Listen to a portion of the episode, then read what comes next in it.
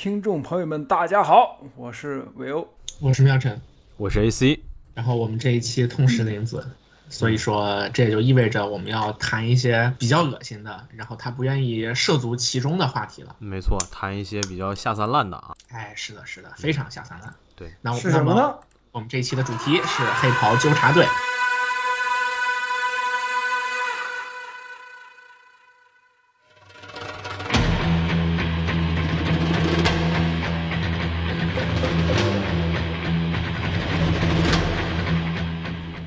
期节目应该说是我们从他出第一季的时候就开始谋划，然后那个时候我跟老连还说，因为最早我们俩都没看这个剧，然后是我们的共同的朋友十一老师，然后向我们非常强烈的推荐了这个剧，然后到我们播客开始拉了 AC 跟玲子入伙，然后说可以搞这个的时候，然后。就是十一老师却那个没能成功的加入我们这个讨论，然后我们也就一直延宕着这个节目，直到它的第三季都已经播出很久了，我们终于一拍大腿说来，咱们把这个东西整了吧。是的，第一季播出的时候，那还是。前疫情时代，就是感觉是人类的另一个纪元啊！在那之后，人间也发生了更多的事情。然后也大家就是了解这个剧的，可能知道，就这个剧有非常强的那个就是讽刺现实的部分吧。所以说这两年发生的许多事情，也成为了电视剧当中的一部分素材，也说不定。这部剧第一季我知道有要制作的消息，应该是在二零一六年左右的时候。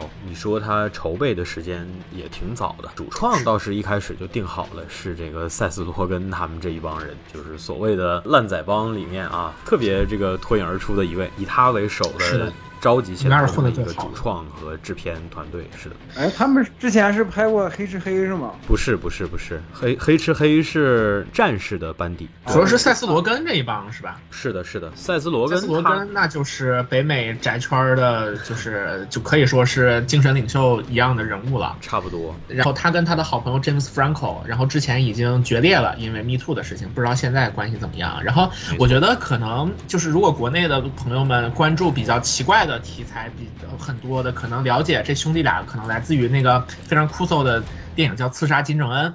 那个里面的两个男男主角就是他们兄弟两个。然后如果说一些看其他的东西，大家可能看过那个《青蜂侠》，嘿嘿，这个片子是塞斯罗根和周杰伦一起一一一起去演。呃，对，一起去演的。然后，呃，总之就是这一帮那个人，然后他们关系都不错，所以说大家也能在这个系列当中看到西蒙佩吉，实际上也是也是大佬级别的人物了，然后过来客串男主角的老爸。哎我靠，你不说我都忘了，修一的老爸是西蒙佩吉演。是呀是呀，就是就你都能想象说，如果这个剧再往前倒二十年，修一那个角色可能就是西蒙佩吉来演。没错，因为在原作当中，原作漫画当中，修一的形象。就是照着西蒙佩吉画的，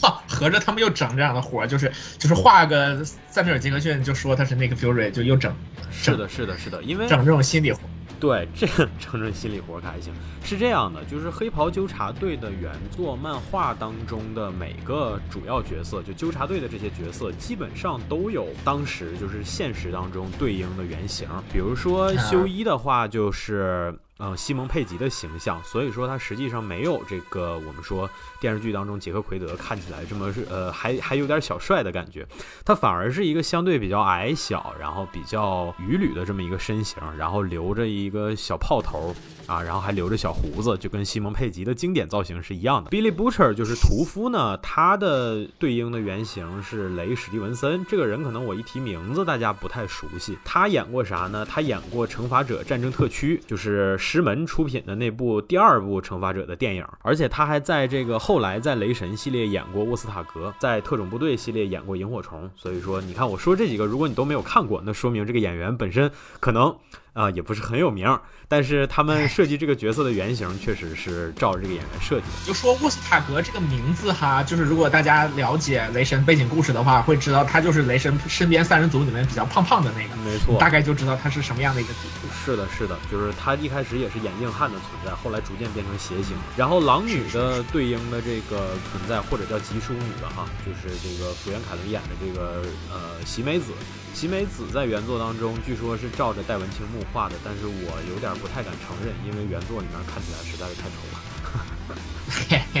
呃，就戴文青木咋说呢？就是你如果不往不不不不往那个方向去控制的话，就是画的丑也是可以想象。也是，但是就是让我想到说很灵的，就是嗯，如果真的早十年二十年拍，可能找的确实就是这几个人了啊，因为在他们咖位还没有变大之前。从这个角度来说，就是漫画作者也挺会的，就是让我想起我之前中学的时候看过一个日本的漫画，叫那个。呃，蔓延，然后是讲了一一帮小姑娘画漫画的故事。然后呢，她的大女主角叫日立杏，然后呢，她带了一个小姑娘叫风崎爱丽丝，就是连名字都是照着那个就是给清音配音的两个声优日立阳子和风崎爱生去去去去去去贴的，就感觉她在画这两个角色的时候，脑海当中想的就是秋山绫和平泽唯的，就就是我刚刚说的那两个声优，他在青音里面所配的角色的状态。就其实看来就是这种漫画家往这个演员或者说表演者身上这个蹭热度的小心机也是全球从此凉热，大家都有这方面的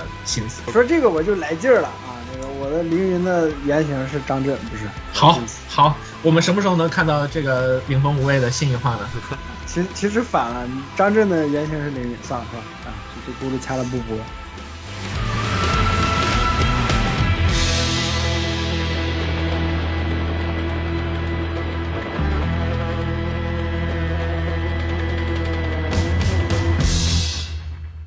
们先简单的介绍一下《黑袍》这部作品的一个背景吧，哈，就是它是一部漫改电视剧。那么它的原作漫画呢，先后在这个《Wildstorm》和《Dynamite》连载过，哈，《Wildstorm》现在应该是已经归 DC 了，哈，如果我没记错的话。这个中间有没有又再被卖，我已经无从考证了哈。但是总而言之呢，它虽然曾经归属过 DC 旗下的子公司，但是它总体来讲还是一个比较独立的作品。创作于二零零六年哈，从零六年的十月份开始，一直连载到二零一二年，整整连载了六年，然后才结束。所以说，实际上也算是一个比较长篇的作品了吧，尤其是在美漫当中来讲。呃，总共的话是有七十二册，所以说其实算是体量不小的这么一个系列吧。看过电视剧的人也可以想象说，原作当中的尺度肯定也不老小啊。所以说，在国内你想要看到原作啊，可能是有点困难的；想要看到正经引进的原作是有点困难的。反正我知道国内有汉化组好像做了前二三十话的样子，但是后面的一直没有人填。这个东西我觉得无论整出什么样的活儿，大家都能想象，就是它其实之前就是以大尺度，然后作为非常的那个宣传卖点，而且里面的很多超级英雄，就是他也选择了这样的一个超级英雄文化的世界。但是，就像大家所熟知的，这帮这帮英雄背后，就是全都。不是好东西。我记得在早先哈，他还没有传出说要拍成影视的时候，然后他在贴吧更多以一种非常猎奇的方式出现，就好像今天标题党一样。你有没有看过这部重口味漫画？然后在这个漫画里面，超人恶贯满盈，海王无恶不作，神奇女侠凶神恶煞，然后那个雷神穷凶极恶，就搞得跟那个天龙八部的四大恶人不是？你说这跟感觉是不义联盟？对，但是不义联盟毕竟是惯了那个，就是就直接惯了呃超就是 DC 这。些超级英雄的名字嘛，所以说他肯定乱搞，就是有有极限，而且不会那么往下三路的方向去靠。但是，比方说像是那个呃黑袍纠察队，那漫画原作当中，你可别忘了，主国人跟士兵男孩的关系跟电视剧的关系是不一样的。漫画里面的关系是祖国人把士兵男孩给强上了。这部漫画的话呢，其实你要简单点来说的话，讲的就是这个号称纠察队的哈这几个主角，然后他们在 CIA 的协助之下啊，成立了这么一个小组。这个小组呢，专门负责追击这些犯罪的超级英雄。在这个世界里头呢，超级英雄犯罪是一个主题。黑袍的世界有什么比较有特色的地方呢？就是超级英雄本身不光是个职业，不光是。一种相对独立的身份，它更多是个产业，就像现实当中的明星和明星经济一样。它是自己独特的一个行业在经营的，而主角团队呢，基本上就是负责揪出这些行业里面的害虫。当然了，我们说从主角 Butcher 的角度上来讲呢，就是这个行业里面基本上都是害虫，所以说它大概其是这么个调性。而且因为这部漫画当中非常直观露骨的展示了很多过分的行为，比如说会有非常直接的骚扰，或者说是甚至是强奸这样的情节，然后包括一些非常血腥暴力的镜头或者之类的这些东西，一直以来也算是这部漫画一个比较突出的地方，而尤其是考虑到它是第一个把这些内容呃理直气壮啊的以理直气壮的形式做到这个一个长篇作品当中。有的人可能会提《海扁王》哈，我还特意的这个研究了一下，或者说参考了一下这当中的区别。可能最明显的区别还是《海扁王》的故事相对的格局小一点，而且它更聚焦于这个街头，甚至是聚焦于青少。但是我们说黑袍的话呢，可能更多的讲那就是整个这个世界，就是成年人和青少，甚至说是儿童共存的这么个世界。电视剧在这个基础上呢，其实也做了一定的改动，但总体来讲是遵循着这个路线的。海扁王我感觉更偏正剧的，就是它。它漫画原原作也是，就是它的大体的脉络、剧情的脉络走向还是更偏正剧。就虽然也有那种街头或者说是下三路的那些段子了，但是没有玩的那么飞，就更多的可能是那种。青少年的荷尔蒙的那种躁动是差不多，所以说就是在解构这件事儿上，就是黑袍纠察队是我们之前聊过的所有的有解构性质的超级英雄题材的影视文艺作品当中最彻底的一个，没错，就是他是把这个事儿干到最狠，然后他也不像那个呃无敌小子那样是以主角的眼睛去看一个就是实际上怀有其他目的的父亲，然后也不是像朱庇特的遗产那样是以这种就是两个世代之间的冲突的方式去进行的。也不是像海扁王这样去解构说一个超级英雄的身份，然后说 everyone can be K-Cast，而是像黑袍纠察队里面一样，就直接所有的超级英雄角色都是简直就是 pure evil，他是纯粹的恶，完全的黑到没法去去去扭转的这么一个东西。然后他对所有的这种矛盾最终激化的处理也是非常的血淋淋的，是字面意义上的血淋淋。没错，所以说他是最彻底的。是的，呃，苗晨刚才说的这关于主角的。这层身份或者说性质吧，其实也算是这部作品的一个开端。不管是漫画还是我们说电视剧。呃，总体上来讲的话，都是以修一的女朋友被这个超级英雄火车头啊，在大街上高速奔跑的时候过失杀人，撞成了肉泥，也没有得到公平、公正和合适的处理。所以说，从这儿开始呢，就是跟着修一的愤怒和怀疑啊，因为他之前其实是一个比较向往和比较坚信超级英雄，而而在这个机缘巧合的之下呢，他又遇到了第二位男主，也就是我们说 Billy Butcher 啊，屠夫。屠夫把他拉到了一个叫做黑袍纠察队的组织啊，在那个漫画当中，可能我们说黑袍纠察队这个队就听起来有一个非常正经的名字，然后你感觉他们就好像是某种警察一样，就是总而言之体制化的感觉挺强。但实际上在电视剧当中，他完全就是这几个人临时搭伙，然后组建的这么一个每个人都对超级英雄心怀恶意的这么一个地下犯罪团伙。而 The Boys 这个名字呢，就是 Butcher，然后对这群人的一个称呼，可以理解为小子们，我们要出去干点大事就差不多是这样的一个感觉。是的，第一季的话呢，其实大概其就是以主角队伍里面这几个人的相识相遇。呃，主要可能是修一和这个呃喜美子，他们两个算是新人嘛，因为其他三个人都是熟悉而且认识、曾经共事过的关系。而这个时候，我们说这部剧当中主要讲述的黑袍纠察队这个队的雏形也从这个时候开始形成了。第一季基本上就是讲述的是这么个过程。与此同时呢，他们针对的想要去扳倒的，或者说至少是想要去干的这个组织沃特，也就是经营着这个世界上超级英雄业务的这个公司。司以及他推出的这个门面担当组合七人组，对应的是流行文化当中的哪个组织，我们就不多说了哈。总而言之呢，这一季当中，沃特呢因为主角团队的一些行动，然后受到了一定程度的撼动，但是总体来讲的话呢，也只是相当于是沃特的总裁易主了嘛，对吧？从之前的这个 Madeline 变成了真正意义上的老大 Edgar，然后炸鸡叔。是的，是的，也就是炸鸡叔啊，这哥们儿就是他最近真的是，也不是最近了，一段时间之内演了好几个高质量的反派。是的，就是你看那个《曼达洛人》里面的那个就是暗剑，我靠，他叫什么来着？哎，对对对，反正就是拿着暗剑的那个也是他演的。这个我觉得是最意外的，因为之前那个不管是炸鸡叔还是呃黑袍纠察队里面的这个都充满着精英范儿，但是那个曼达洛人的那个是一个自己会动手，就是去去去战斗的这么一个，所以说其实还是有一些区。别。总而言之，他所饰演的反派就是这种啊，这个咱们也可以等等会儿再说。反正就是一种非常精英的、不近人情的，就是藐视眼前的所有人的那种气质。他是把这个感觉做得很好。没错，但是我们说呢，因为毕竟是刚刚组成的团队嘛，然后这个呃，他们的能力呢和默契也都相应的有限，所以说在第一季当中呢，虽然他们让七人组有一定的损失，但是基本上还是稳定的，七人组的结构没有动摇。而我们说到了这个第二季哈，应该是二零二零年的第二季，主角团队的关系也相对的更近了，而他们的这个队伍呢，基本上也稳定成型了，就是由修一，然后由这个。屠夫，还有法国佬和母乳，然后还有喜美子，由他们五个组成的这么一个纠察队，这是我们说在第二季基本上形成了比较稳定的阵容。第二季大概的脉络其实是以屠夫去调查有关自己妻子当年究竟死没死啊，没死，那么到底是发生了些什么，以这个作为故事的大概其的一个主线。这一季被定性为大奸大恶的是这个风暴前线，也就是我们所说。的风暴女，她是一个纳粹主义者，也是一个极端种族主义者。她都不光是说纳纳粹主义者了，她干脆就是最早的纳粹那波人。没错，没错，没错。她是这个弗雷德里克·沃特的妻子，也就是沃特这个公司创始人的老婆。严格意义上来讲，她是沃特的老板娘啊，是这么个身份。但是因为她的这个纳粹的身份呢，也让沃特真正意义上从。社会面的角度上来讲，受损了吧？舆情受损，可以这么说。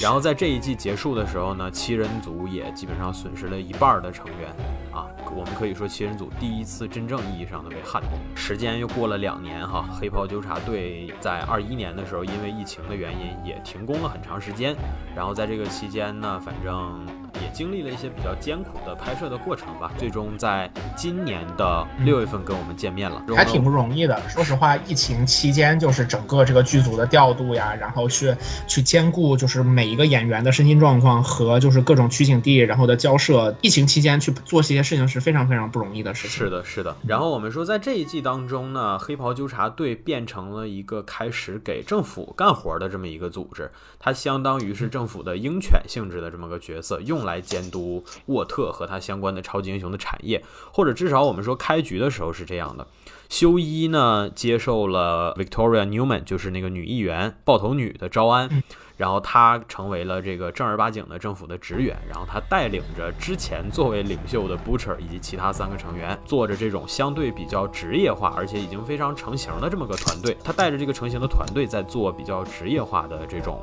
业务了吧，相当于，至少这个也是至少这个故事一开始是这样的啊。这一次呢，沃特真正意义上改朝换代了，因为炸鸡叔饰演的这个 CEO Edgar 呢下台了啊，被自己的闺女和祖国人联手搞了一把。但是这一季其实主要的脉络是想要干死祖国人嘛，因为这个事情在第二季通过第二季结束之后变成了梅芙女王和 Butcher 共同的目的，而且他们也有着充分的动机。这个事儿呢，相对来讲也是观众比较想要看到的。所以说，干死祖国人这个毫无疑问，我觉得可以作为第三季的一个核心的目的吧。然后虽然最后也没干死，但是呢，我们说这一季的影响还是挺大的，而且发生了一些。真正意义上的质变的事情。也让这个之前所谓的七人组基本上分崩离析了。对，然后所以我们整体来讲看到的就是一个七人组逐渐走向崩坏的过程。然后这个过程呢，始于就是他们莫名其妙的 那个抓到了一位七人组的成员。然后说实话，在第一季那个，我觉得这三季当中，因为第二季、第三季或多或少去肩负着把整个世界观讲明白，并且要续情节这件事情。第一季实际上在它树立一个框架，然后在框。框架之内去进行一个事件的，就是单元性叙事，做的是最好的。嗯，然后就是就是在一开始的时候，七人组是一个非常漂亮的，就是完整七个人，并且每个人奇形怪状，每个人都有自己的主题色和不同的能力这么一个配置。呃，我我其实个人非常喜欢这种就是不同能力的不同人组合的这种感觉吧。然后，呃，把不同就是把不同颜色凑在一起，本着凑凑出不同颜色的精神。就是不管是做游戏是这个样子，然后后组组合也是这个样子。但是反正从第一集呃第一季的第一集开始，你就能感觉到这个地方有问题，就是它开头就在于说，嗯呃秀一的女朋友被就是被杀，然后然后这个事儿没有得到任何别人的回应和道歉。然后另外一个就是我们的女主角星光，一个非常可爱的妹子，在刚进 The Seven 七人组的时候，第一天就被性骚扰了，实际上不止一次，就是就是深海之后还有。还有那个隐形人偷窥的这，对对对，偷窥狂太不要脸了。其实这一段我想说的是什么呢？其实是之前十一在给我跟那个老连安利的时候，说实话，就是哎，十一老师也是非常擅长安利的这么一个人。然后他他对于第一季的那一段的叙述，我觉得至今为止都让我印象非常深刻。就哪怕说这个剧我都已经看到第三季了，但我还是记得第一季的时候。呃，剧里面讲述以及他描述的那个感觉是什么呢？就是第一季以一个极其的，就是呃。迅猛的状态展开了他所有的情节。那一开始就像我们前面说的，修一的女朋友死了，然后呢，他他死了之后呢，他他就想要讨个说法嘛，然后就开始去跟把他女朋友的，就是撞死的这个火车头。这个火车头呢是一个跑得非常快的一个一个黑人，是七人组的成员英雄之一，但是他经常嗨，就是就是经常飞叶子飞大了。然后就完全没管这个自己面前有没有人，他他的女朋友就被撞碎了，那是这个电视剧第一次给人以特别冲击感强大的这么一个画面。是的，然后呢，他就要去找这个要说法，结果对方完全没有任何的，就是态度上的转变吧。的结果就是他可以去七人组的大楼，然后一起跟就是火车头去录一个道歉的这么个仪式。然后呢，在这个时候，我们的 Butcher 就是这个黑袍纠察队的老大，就找上了他，说：“你不可能得到任何说法的，你你你你心里也知道是这样的。你如果想报仇，你就你就这样，把我交给你的窃听器装到这个 Seven 的大楼里面。” Huey 就鬼使神差的就答应了。答应之后呢，他把这个事情就是做了，然而呢就被七人组当中之一的 Translucent，也就是这个透明人给发现了。那我们知道透明人肯定也不是什么好东西，然后并且在之前也首先先描述了，就是他是怎么每天变成透明的样子，蹲在 Seven 的女厕所里面，然后偷偷看每一个进来上厕所的女的。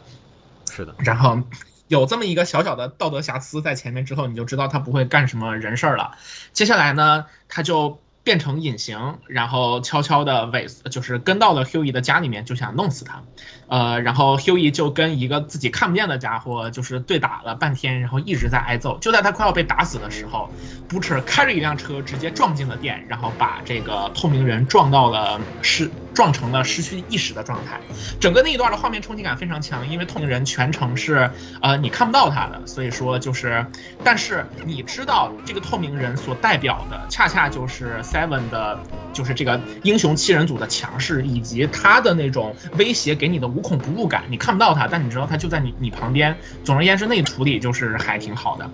呃，然后透明人非常有意思，就是他他的透明能力并不是像我们看到的隐形女之类的那么便利，而是他必须要把衣服脱光，他的衣服是不透明的，所以他想要透明做任务的时候，他就是一个光着身子的状态。然后 Butcher 开了一辆车把他撞晕了之后呢？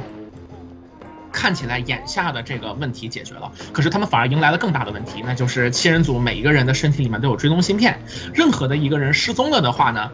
呃，就是 Seven 的人就会马上知道，并且他们的领头人祖国人是一个能力大家都都了解超人的能力，对吧？有热视线，然后钢铁之躯，然后同时可以看到和听到非常非常远的地方。也就是说，只要他仔细去听，仔细去找这个透明人在哪，那所有这一帮人就都要被发现了。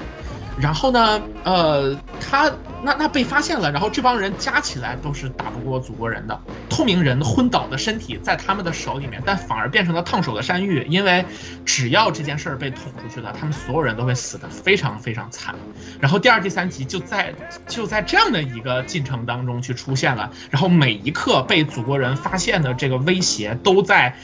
这些主角的心中和观众的心中就一直的在升腾，然后在发酵，然后你就特别特别害怕，然后并且前面对于祖国人这个人的可怕，他的音质，然后他的凶狠，以及他能力的强大都有非常直接的渲染，然后在二三集当中，你就跟随着这个小小的主角就一直在这个。就是动摇，然后再再思考说自己究竟该怎么干，然后自己还有没有挽回的余地。这一段其实也有点像是《绝命毒师》第一季里面，就是老白，然后对着他们绑到家里的那个人，他就在想自己究竟要不要对这个人下手。呃，就是桥段上或多或少可能有点像，但是但是嗯，相比于《绝命毒师》这种比较现实主义的，他要思考自己究竟要不要踏入这个走上违法犯罪的道路。那个《黑袍纠察队》当中。更直接的威胁其实是来自人身的，就是他究竟要不要跟超级英雄这么一个既有非常强的能力，又有舆舆论层面上的优势的这样的一个群体去对抗。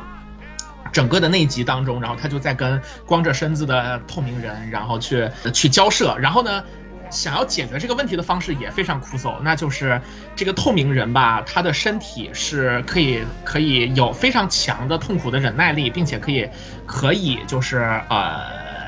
嗯，防防御就是外界的很多伤害吧，呃，所以说他们用一般的方式吧，还弄不死这个透明人，他只能把透明人搞得很痛。那把他搞得越痛呢，他就会越痛恨自己眼前的这些人，呃，就就他们就变成了完全没有办法的这么一个，就是你你赶也赶不走，你也不能直接把他放了，你放了他肯定找祖国人来干你啊，对吧？然后你你杀他的你又杀不死，你只能把他弄得非常疼，然后他就他就。更生气，就更想把你们弄死。然后呢，你把他单纯困在那儿呢，祖国人马上就要来了。你你只你知道，只要祖国人注意到这件事情，然后他开始动用自己的资源去找你们，那可能半个小时之内，你们所有人的脑袋就都没了。然后就在这种进退，然后原地躺着三难的这么一个一个环境当中，他们想出这么一个办法，就是说。超级英雄的每一个人身体里面都有追踪芯片，然后来告诉大家说，就是这个人他究竟在哪儿。那他们是怎么把这个芯片，如果他皮肤非常硬的话，怎么把它弄进去的呢？所以他们得出一个结论，就是透明人的身体内部肯定是比他身体外部的皮肤要柔软的。所以说，如果把一个炸药塞进他的肛门里面，你就可以从里到外的把这个人炸炸开，就如同大家构想的，让蚁人钻到灭霸的 asshole 里面。对。对，这就是整个剧的这个叙事方式和思考方式，大家可以感受一下，就是就是 这个东西。然后，总之就在那样的一个非常非常纠结的状态里面，最后 Q 一单独去跟透明人去聊，说，就是呃，我求求你了，就是如果我把你放了，你能不能当做这一切没有发生？透明人说，那不然呢？他就他就就是实际上也没有给一个非常明确的答案，但是很明显答案是昭然若揭的。然后秀一就笑了。然后就是，然后透明人也笑了。透明人说：“你你你就把我放了吧，你你没有胆量去做什么其他的事情的。你现在如果把我放了，你还有一丝一毫的可能性回归到你那可悲的平平就是庸人的日常里面。”然后修一就笑着，然后唰把自己手手里面的这一个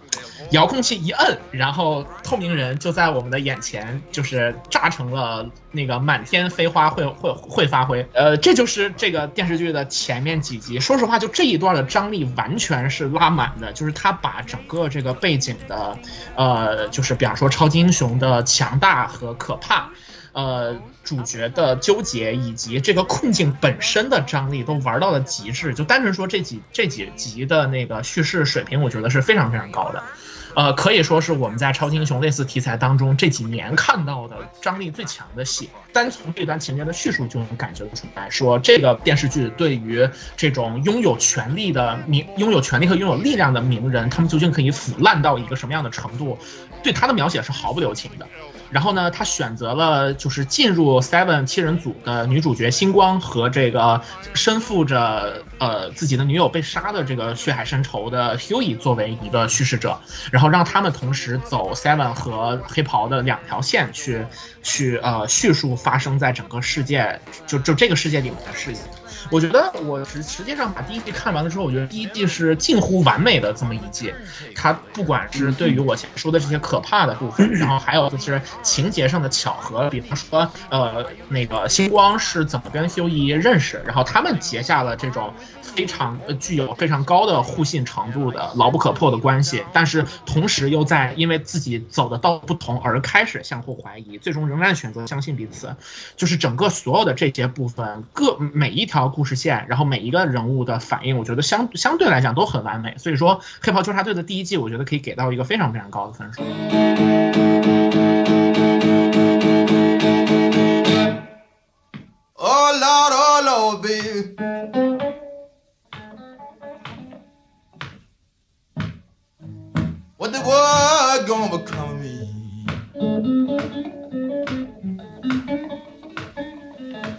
刚才喵晨呢非常密集的这么一段描述，大概其讲的就是黑袍第一集到第二集之间的这个故事。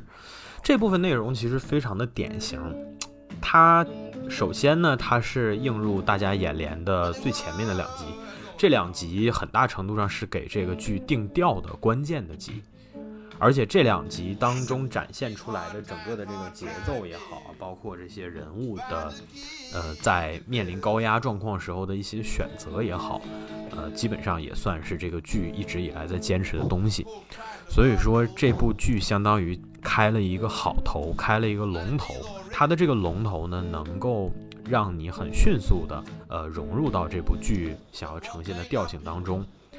这个其实就省略了那种你需要接受一大堆新的设定啊，去磨合呀之类的，其实省掉的是这些部分的功夫。是的，大家都知道，就是这个 Seven 的这些人的能力设置，基本上和我们现实，就是我们所知道的 DC 的英雄是有着比较强的这种一对一的关系的。然后在后面出现一些人物，可能把就是漫威啊，就是整个超级英雄 community 的很多人物，可能都都给放了进去。但是呢，就是你在看前面的这些的时候，你还是有一个非常强的应对，呃，就就是就是映射。你可以说，他其实就是在回应你对于一些角色的幻想。比方说，大家都在想象说，如果我超人是个坏逼该怎么办？但是呢，之前我们看到的《不义联盟》当中，它更多的是一个比较恐怖的，就是跟大家对威权主义的恐惧比较贴近的这么一个霸王。而在这个系列当中，尤其是后面两季吧，给这个呃祖国人这个人物注入了更多的东西。让他有了一些就是属于这个故事本身的那个呃属于他个人的特点，但至少在第一季当中，我觉得对于祖国人他的这种强力的威压，作为整个故事的一个推进的主要呃主要推动力吧，我觉得还是非常成功的。因为你每一步对主角的行动都有极强的担心，因为你知道说祖国人把你撕碎，就是跟一眨眼一样，完全不费力，就是那样的一个呃。想法上的恐惧感会给就是就是情节带来非常强的这种悬念和对于观众心理的把控。嗯，这一点我觉得是第一季做的最好的一个部分。不义联盟的超人跟祖国人的区别，我再补一点，就是不义联盟里的超人他还是有自己坚定的信念，他认为自己是正义的，或者说他认为自己做的对。所以他在做这些事情。不义联盟的超人起码有自己的一套自我逻辑，他在他自己那里是自洽的。毕竟这个人物的基底还是克拉克肯特嘛，是一个大家都很熟悉的这么个对，但是祖国人就是一巨婴，就是 对。其实祖国人就是一个什么都害怕的小孩儿，他害怕没有人爱他，没有人喜欢他，然后害怕有人会打败他，害怕各种事情。害怕所有的事情，其实就是如果你之前给就是一个类似超人的角色冠上恋母这么一个特殊的呃特征的话，很多人都会觉得很违和。但是在这个故事当中，祖国人的那种就是就是极其强横的强大和野蛮，跟他恋母的那种就是对于这种爱的非常 pathetic 的渴望，反而融合成了一个非常。非常自洽的这么一个奇怪扭曲的形象，对，在第三季里，他甚至他甚至都去找奶牛，就是嗯，这个地方我这个地方我其实挺想 call back 一个我们以前在节目当中提过的地方。我们以前做无敌小子那期的时候讲全能人，我那个时候说这当中很关键的一个问题是教育，就是全能人是在维特鲁姆的教育长大，在外星在其他文明的教育当中长大的人。这就是他为什么跟马克的观念一定不一样，而这也是为什么说超人和其他那些用来这个影射或者说讽刺超人的形象的根本的区别。实际上，你放到咱们刚刚说的这个不义联盟也好，就是不义联盟实际上那个超人为什么会变成那样呢？这里头有个很关键的因素，它是因为非常具体的事情，小丑残忍地杀害了路易斯。小丑想要用这种方式、畸形的方式去拷问超人的人性，或者说拷问超人的个性，因此超人最终黑化了。他实际上是有非常高压的事情作为推动他走向黑化的一个先决条件。不管这个后面不义联盟的剧情写的有多么不堪入目吧，但是至少他在前半部分的时候是有非常充分的理由和动机让超人走向黑暗的。但是黑袍纠察队的区别在哪呢？在于祖国人这个角色，他甚至没有所谓的教育，或者说其他的动机可言，它是个试管诞生的东西。它是个纯纯的实验室诞生的产物。它在这个为数不多的儿时吧，生理上也是孩子的这个时期呢，它不停的在重复这个和母亲类型的角色接触，然后不停的过失杀死自己的母亲。我们说原本其实就没有什么成型的教育体系作为加持的情况下，然后又不停的重复这种恶性的事件的情况下，那么能诞生的这个人。他怎么可能是个正常的人呢？对吧？所以说，我觉得这个实际上是关键的一个前提，这是他区别于这个，可能也是整个这部作品和其他超英有区别的地方。我们说最近几年有点解构主义或者讽刺的，就是说 DC 官方出的那些东西，它无论如何，这个人物变坏之前，它是有一个相对比较具体的过程，或者说具体的动机，甚至你可以说很多。黑化的这个人物呢，他都是逼不得已的。除了犯罪辛迪加那帮歪瓜裂枣啊，除了那帮人，其他的基本上都有比较充分的动机。但是黑袍这个世界当中呢，他对于超英这些人的身份就不是一个认同的态度。就是你想，这个世界的所有的超能人类，他们是基于一种叫做 Compound V，就是五号化合物，基于这样的东西诞生的。这个世界没有天然的超能人，基本上没有天然的超能人，都是实验产物或者是一些畸形的生物，一些这个违规的啊，是一些这样的东西诞生的。所以这个所谓的超能本身在这个作品当中，它的定义就是个假的，它是一个伪概念。超能本身就是人工赋予的，那它就不算是所谓的 superior 或者说是之类的，不是超级的。那这些。由此诞生的这些人，他们本身也都是假的。我之前也提过，我说《黑袍》这部剧也好，或者漫画也好，它都有一个坚定不移的讽刺主义作为内核，就是因为超级能力这件事儿，超能力这件事儿在这部剧当中本身就是一个假的概念，它是一个彻头彻尾的虚假的概念。这个也是我们说为什么这部作品，呃，大概其对于超英来讲是这么个。是这么个态度吧，我就这么说吧。刚才我在提这个漫画起源的那部分，我有讲过，我说它最早是在 DC 旗下的母公司 Wildstorm 发行的，后来为啥转到 Dynamite 呢？我没有展开说，我本来想要放到后面来说。不过既然刚才咱们提到这儿了，我觉得不妨我们就说，为啥转了呢？因为它被 DC 砍了。这部漫画做到第六期的时候，就把 DC 上上下下绝大多数的超级英雄都黑了个遍，就是我们所说的那些罄竹难书的恶行。被平均分配到了几乎每一个长得特别像正义联盟或者 DC 英雄正义联盟上。我给大家简单分享一下这部作品指名道姓到什么程度哈，我就说几个这个剧里面非常著名的组织啊，大家你们就细品。七人众对应的就是正义联盟，然后这里面还有一个啥呢？还有一个少年美国联盟。还有一个叫什么少年 Kicks，这两个团体对应的都是类似于少年正义联盟和少年泰坦这样的组织。还有一个组合叫神奇死侠，就是我们 为什么是一个中文的谐音梗？是就是它翻译过来是这样的，因为这个组合里面的成员基本上都是用的神奇四侠英文名的谐音。比如说这个我们都知道，呃，神奇先生里德理查兹他叫 Reed Richards，然后在这部作品当中叫 Richard Dick。Dick 就是那个骂人用的那个 Dick，对。然后我们这个说在电视剧当中看到的隐形人，就是这个透明人，实际上在这部也是在这个团体里头的。然后还有一个组合叫 Payback，这个 Payback 对应的肯定是 Avenger 嘛，对吧？因为这两个词翻译过来都有这种什么血债血偿或者复仇的意思，就是就是报仇者联盟嘛。嗯 对，报仇者联盟是的。还有一个组合叫啥？叫 G 战警啊，G 战警对应的是啥？我也就不多说了啊。他们甚至还做过 G 战警的分支，叫做 G Force，G Force 对应的是啥啊？是吧？哎，熟悉熟悉这个超英的人啊，看到这些你就明白了。其实这事儿就好比说。现在有一个组织啊，取个名叫什么“困喵平话”或者叫“微妙平话”啊，然后里面放四个人，分别大概其对应我们啊，但是就是都是展现我们最最有缺陷的那一面，或者说歪曲抹黑我们，那我们能忍吗？对吧？然后他们说要来找我们录期节目，还要放在我们平台，这我能让他播吗？对吧？我们肯定得给他砍了呀。大概其就是这么个性质，你们可以理解。你你刚才说这段让我想起了两年以后。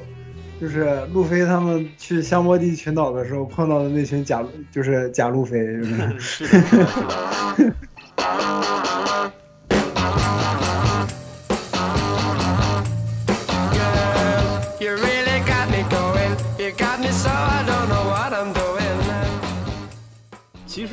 这个作品刚诞生的时候，确实有这种所谓假李逵的性质嘛，对吧？然后你画的又是这么下三滥的，朋友们，这是零六年诞生的作品，零六年的时候，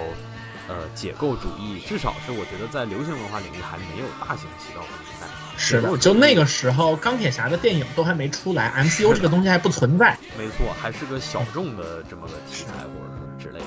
所以说，这个漫画后期在零七年的时候又转投到了我们说 Dynamite 旗下。这样的美美学，就是对于人类来说还是为时过早。嗯然后在，但是恰恰就是在那个可能说 MCU 这个已经 Infinity Saga 都已经搞完了，然后疲态尽显，并且大家这两年也确实对于说就是我们的视听世界被超级英雄占据了十年这件事儿，大家是很疲劳的。那它就恰恰。就是到了一个可以被提上议事日程的这么一个语境里面，因为大家已经对这些东西很熟悉，并且已经开始挑这个超级英雄世界的刺儿了。没错，那黑袍纠察队的存在就完全是恰如其分。是的，这个实际上我觉得就说到我们今天想说的第二个部分，就是它的一些得天独厚的优势。这个地方我们在整理的时候，其实把它分成了天时、地利和人和哈，这也是碰巧，确实是三样都占了，而且都能对应得上。刚才喵晨概括的这部分可能更多是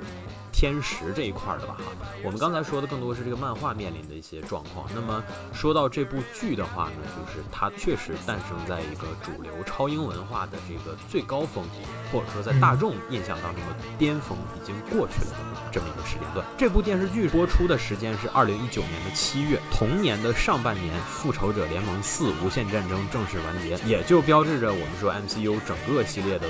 可以算是在影史上能够诞生的最高潮就已经结束了。在这个这个话，这个话也是说的非常的意有所指啊。对，但但确实就是我们完全可以想象，不会再有就是就之后不会整出更大的活了。就是这么说哈，二零一九是个什么时间段呢？扎克施耐德主导的 DCEU，也就是所谓的 DC 电影宇宙，也已经。基本上确定是不会再存续了，也就是说，当时 DCEU 当中，就是亨利和大本基本上都确定不会再出出演了。而这个时候呢，海王和沙赞啊之类的这些项目都开始各自四分五裂了，相相当于原来有完整规划的 DC 电影宇宙已经四分五裂了。而这个复联四一结束呢，其实也相当于说漫威这边的最高潮也暂时性的结束了，所以实际上是一个大家会有点怅然若失的这么一个阶段吧。那边不争气，然后这边呃已经结束了，这边已经散场了，会有这样的空虚感。那边不争气，那边不争气，这边就泄气儿了，就没气儿了。是的，是的，没错，反正都不错。是的。所以我觉得他其实也相当于刚好赶了个好时候吧。我可以想象说，如果他再早两年上的话，可能未必会，我觉得得到的评价未必会这么好，或者至少是从公众舆论的角度来讲，一定会有一些不一样的声音。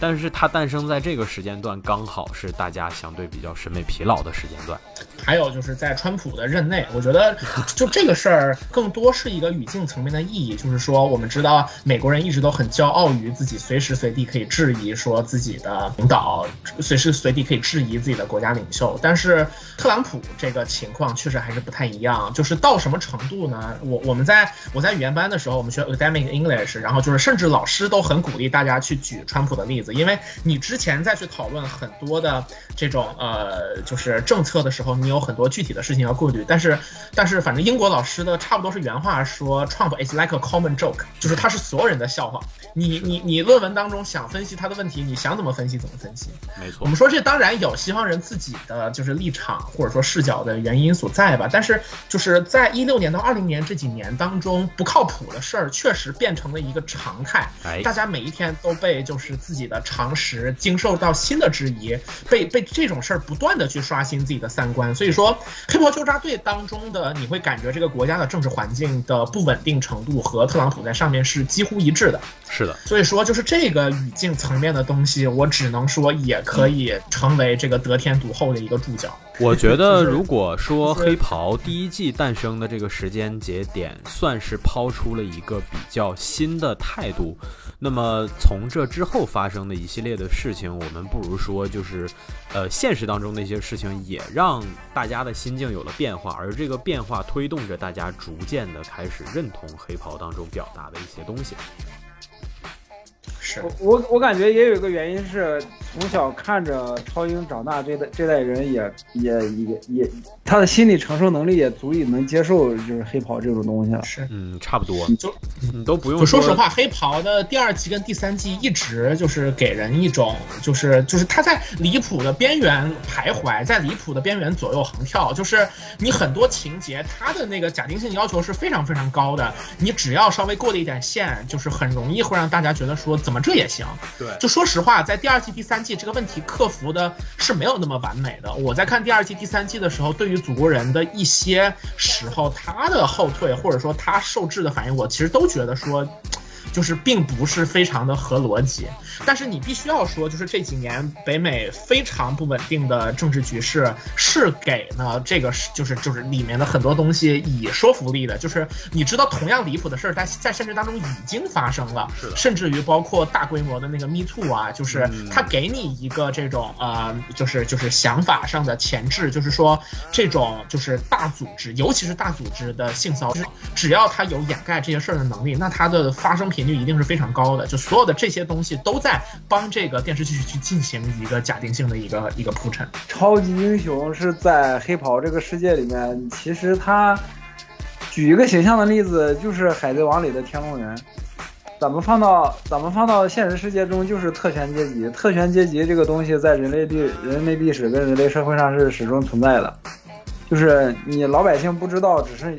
你老百姓不了解、不知道，只是因为你们你们没有看到，你们没有途径去了解。如果你你去纵观人类历史，每个时代这样的事情在不断不断的发生，啊，就时时刻刻、每时每刻就在咱们身边发生，只是咱们不知道而已。啊好的，上升了一下。啊，上升了一下还。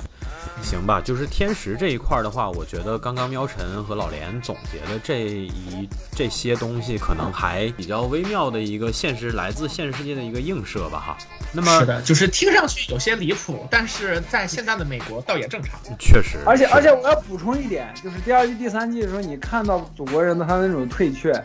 呃，除了张邦成刚刚说那个理由之外，其实还有一点就是，其实很符合祖国人他这个他这个人物的内心的，就是嗯就像我刚有心理上的弱点。对，他是害怕一些，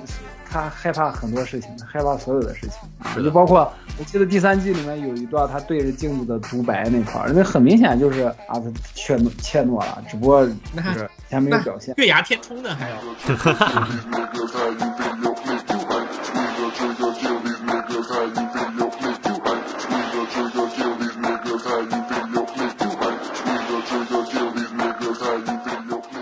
说完了天时呢，我觉得再来说说地利吧哈。地利这一块的话，其实我只放了一个亚马逊作为它的这个发行方。亚马逊原创出品的电视剧精品率真的非常的高，虽然它的出片量可能赶不上 Netflix 哈，但是总体来讲，我们看一下它这几年都出了些啥。性格男主主演的一个算是退役杀手的这么个剧叫《博斯》，这是一个评价非常高的冷门剧。然后呢，罪犯联盟，还有我们之前做过节目的无敌小子。然后黑袍纠察队，这都是算是他的头部项目了。菲利普·迪克的科幻系列啊，高堡奇人，还有一部叫什么来着，我给忘了哈，反正应该是就是菲利普·迪克冠名的科幻，嗯有这个。然后呢，麦瑟尔夫人，老连之前是做过节目的。伦敦生活啊嗯，飞边，这个你们都很爱啊，我知道。然后还有非常由著名的这个小说改编的《侠探杰克》。一部比一部评价好，还有一个比较冷门的《The Tick》啊，就是一个呃，算是怎么说呢，算是一个冷笑话式的这么个喜剧吧，超也是其实也是个超英题材的比较冷门的一个喜剧片儿。原来是个漫画，后来有动，然后现在也做成了一个，它算是有点荒诞主义的这样好英剧吧。其实它诞生的时间可是比这个黑袍和无敌小子都要早。我们就是说，亚马逊它虽然呃出品量比较少。现在可能跟这个呃福克斯旗下那个 FS FX Presence 差不多，但是它出品的东西都很精致，而且精品量非常多，而且涵盖的这个类型片的领域也非常的多。呃，说实话哈，我之前其实有讨论过，我说网飞虽然你看它出品的剧这么多，但是真正精品的也就那么几个，而且最近几年它投资扩大了之后。有很多可能原本就资源就原本的这个题材的优势就不是那么大的一些东西，也都赶鸭子上架式的被推上了这个呃项目，然后做出来了。但是实际的效果可能未必那么好。我们说你要是横向去对比一下的话，那黑袍这种剧。网飞它其实是不敢做的，虽然网飞做了那么多剧，但是你看真正说这种就是像黑袍，不不管是尺度还是当中涉及的题材或者说内容的敏感程度来讲，网飞其实反而不太敢迈这么大的步子。我说像无敌小子也好像黑袍也好，这样的剧只有放到亚马逊才能做得出来。对我感觉，我感觉即使 HBO 可能也拍不出来现在黑袍这种质感。HBO 可能是更老成持重一点，因为他们毕竟有着非常深厚的这个电视剧制作的经验，然后他对于质感的要求是这个样子，并且呃，HBO 其实在就是。Z 时代或者说互联网时代之后，好像我印象当中特别前沿的东西，呃，就是不是特别多。然后 Netflix 的话，我觉得如果说就是就是因为因为它其实不干涉那个就是每个剧组的创作嘛，但是呢，它有着这个就是很典型的这种互联网基因，就是就是噱头为主，所以说他非常喜欢看那种能整活的东西。但是呢，这个整活一般来说是停留在比较比较表面的程度。然后如果说它在内核也是有着非常强的这种就是反叛性的话，反而他可能就他给到的支持会比较少。没错，还有一点，其实我觉得就是这些改编作品哈，我们从改编作品的角度上来讲，盯这些 IP 的那个人也很关键。你看 Netflix 财大气粗，基本上能投的他们全都投。包括刚才老连说 HBO Max，其实你看这些平台上的作品，就是我们说改编作品吧，哈，就是由发行方原创，然后由那个呃著名的 IP 改，就是由由 IP 改编的作品，它都是非常大的。这些 IP 本身的知名度也好，体量也好，都非常的大。但是你看，我们说这个亚马逊出的这几部，咱们就不说别的，就说漫改吧，哈，就科幻，它盯的是菲利普迪克系列，之前没有特别优秀的作品作为先例的。除了科幻迷可能不太熟悉这个人的啊，他挑的是这样的东西。然后你看这个漫改这几部哈，《The Tick》就是所谓的叫超级皮人或者叫啥的哈，这个剧国内翻译叫超级皮人。然后无敌小子、黑袍都是相对比较冷门的作品，就他在他自己所属的那个分类当中也是比较冷门的。他选择的是这样的作品，选择的是这样的 IP。我们说这种 IP 可能。就是符合我们之前说，以前我们说 MCU 的时候说做蚁人，做那个没做汉克皮姆确实很可惜，但是做斯科特朗行不行呢？行。银河护卫队做银河护卫队可不可以？可以。为啥呢？因为虽然冷门，但是原创空间大。嗯，其实是一样的道理。所以说，我觉得他们选择就是你，当然了，这事儿是个你用现在恶臭的词儿说双向奔赴也好，或者怎么样的也好吧，反正地利这一点来讲，就是恰如其分吧。放在亚马逊算是遇到个好东家，也得以保证说顺利的往后制作了这么多季，顶着各种各样的压力，这个剧受到的批评不少的，尤其里面涉及那么多敏感的东西，第一季、第二季，你说结合 Me Too 也好，或者结合这个 Black Lives Matter，甚至第三季敢直面去。也不能说嘲讽这个事儿，但是他敢于去质疑这个事儿当中大家的这种使劲儿的方向，本身其实都是很有挑战性的。我敢说，放在那些比较温温吞的平台，可能这个剧就不会再往下续了。但是《黑袍》这部剧呢，这个主创他向呃平台或者说向发行方卖这个剧的时候，可能定的大概期就是两到三季这个样子。但是我们说做第三第三季播出第二集的时候，就直接官宣了，说第四季就继续拍了。说明这个剧真的很稳，说明发行方对这个剧也有信心。这个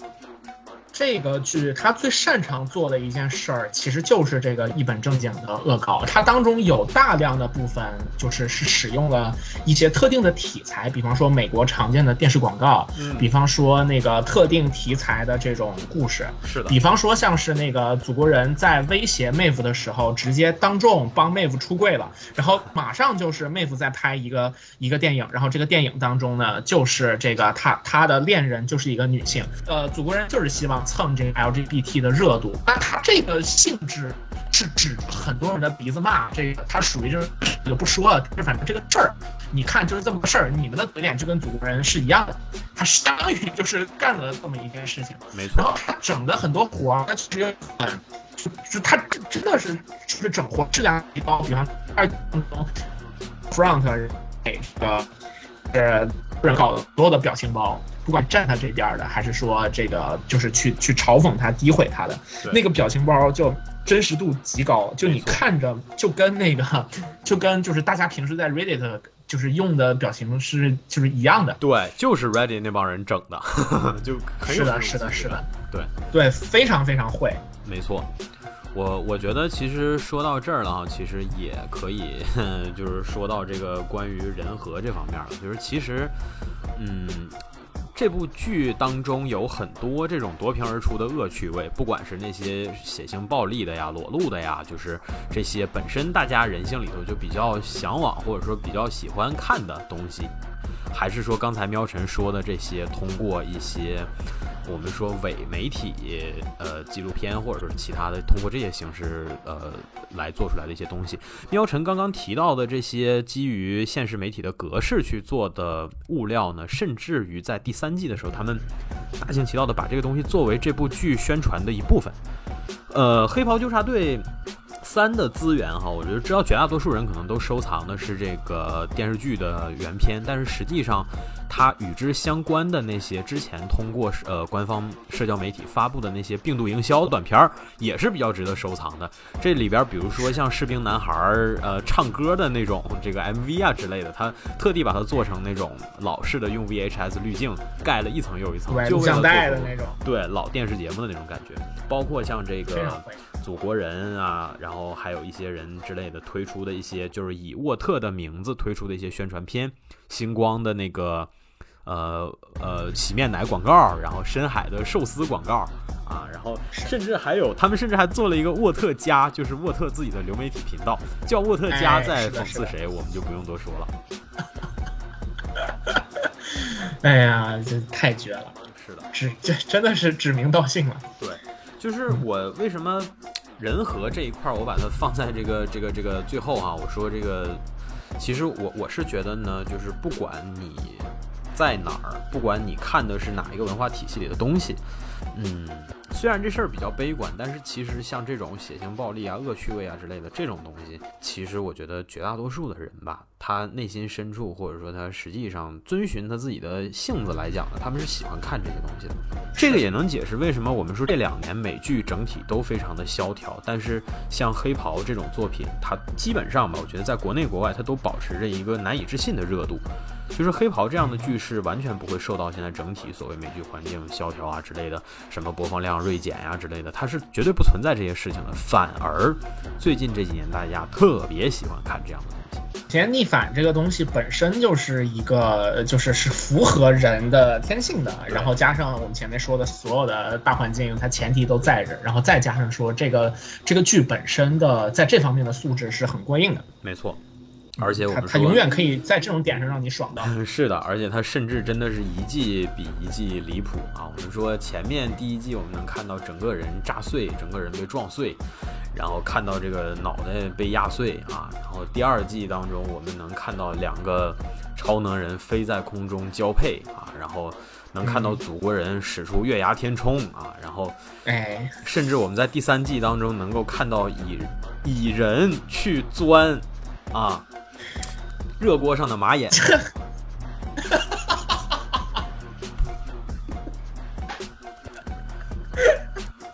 就是这些东西，我们过往是只能在那些所谓的你可能一辈子看不到高清版的录像带，甚至是一些比较违规的东西当中才能看到的。你再往前倒个二三十年，想了这么个描述，对呀、就你你再往前倒个二三十年，其实你说你在什么样的东西里能看到这些东西？粉红的火烈鸟，一般是这样的作品当中会给你类似这种的设计或者是创意，然后如今 我们说你能在一个所谓拥有头部播放量的这样的一个和宣传力度的美剧当中啊，都能看到这样的东西。我觉得这就证明这些其实就是真实的人性所向嘛。虽然是个挺可悲的事儿，但是无奈现实如此。是，我觉得我们总结的这几个，其实就算是这部剧的一个核心的优势吧。就是说，抛去我们个人对它的一些热爱和期许，那么它在大众环境当中能够拥有的得天独厚的优势，基本上就是这几点。对，所以说就是就是因为这些东西吧，所以说那个呃它这几季就是它现在我觉得应该是亚马逊的就是拳头产品，嗯然后一个是这个，另外一个是他决定要做的《指环王》，我觉得那个铺的可能性还是挺大的，但是。但是呃，比方说像《龙之家族》，老连看了第一集觉得不错，我其实觉得就是就是呃，再看几集，我估计够呛能够撑下来。是的，其实你刚才你，嗯、其实你提到这儿，我觉得就是这部作品还有一个高于《天时地利人和》的绝对的优势。你既然提到《指环王》了，《指环王》这部剧，就目前来看，就是不管是你说质感啊，还是呃这个实际的口评啊之类的，它是肯定超越不了原作的。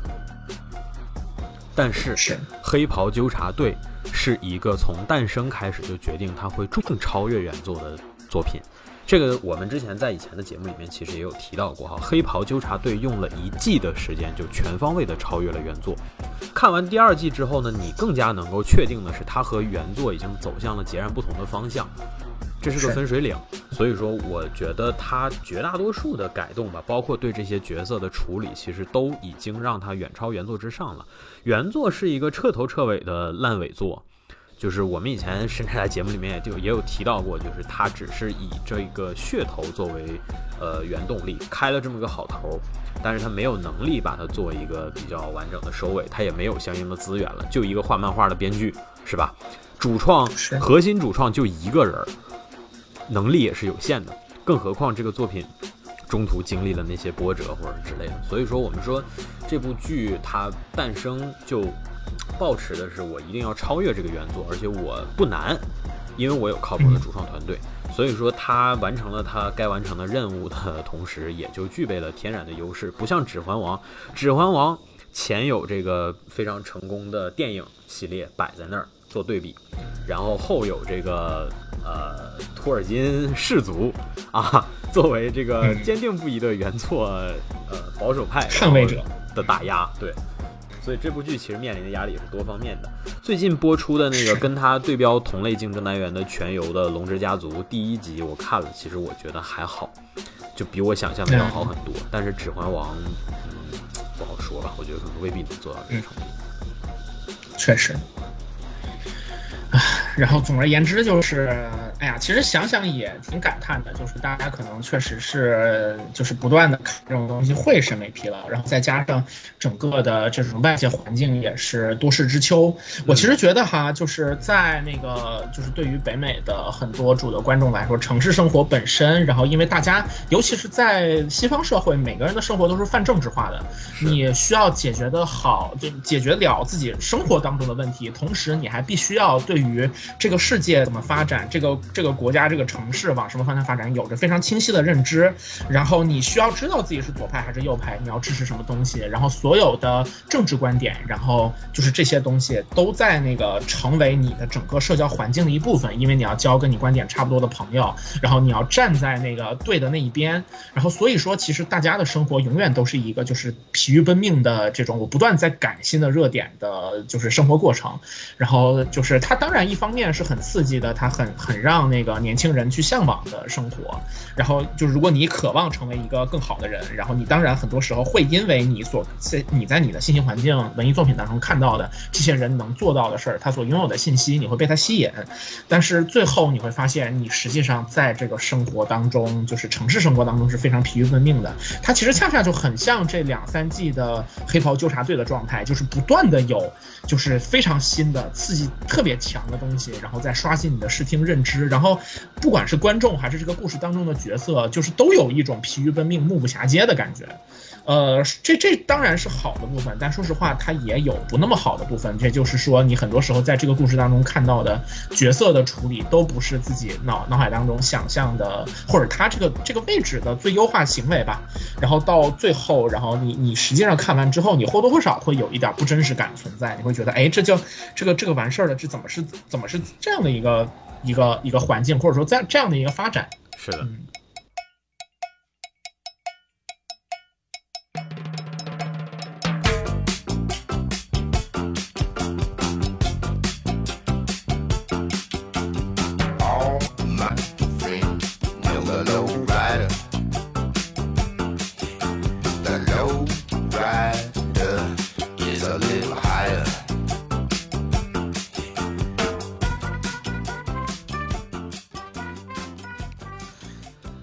其实你说到这儿哈，我觉得就是大家看这些东西的时候，其实心态还是挺复杂的。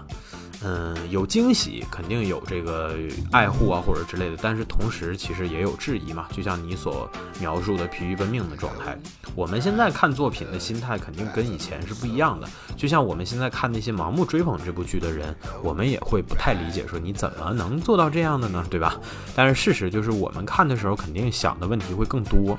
这也是为什么我说，其实我们这期节目虽然说相对来讲是做的比较晚哈，但是我觉得恰如其分吧。因为第三季播出了之后，我们反而是更好的时机来讨论一下这个剧目前存在的一些问题。是的，是的，这几个问题，我觉得当中有很多，其实如果没有这个第三季，可能我们还看不出来，或者说我们没有办法确认它有没有。我之前在第二季完结的时候，其实咱们聊天的时候我也说过，我说接下来的第三季非常的关键，因为第二季结束就是这部剧彻底和原作区别开的分水岭。接下来第三季它要往哪个方向去做，那就不得而知。呃，是否还会回归到所谓的原作的那种有点不可理喻的状态呢？也是个未知数，因为我们毕竟不确定这个主创的恶趣味是否能够盖过了他们对于这个作品基调的一个把持。毕竟那是塞斯·罗根呐，对吧？啥都拍出来过啊，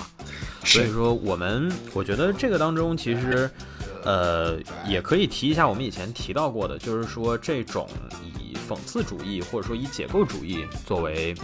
手法、作为核心手法的作品，你再把现有的体系推倒，或者说你把它弄塌了以后，你是否还能搭起来一个新的东西？如果不能的话，那么这个讽刺或者说是解构，它就是你唯一的老本儿。那么你基于这个老本儿，你能坚持多久？你能在这个范围内玩出多大的花？这个才是真正意义上能够决定你作品质量的一个关键。嗯，而我们这个当中呢，其实，嗯，讽刺主义是个挺微妙的东西，就是它会给你非常强烈的新鲜感，它也会给你一些惊喜。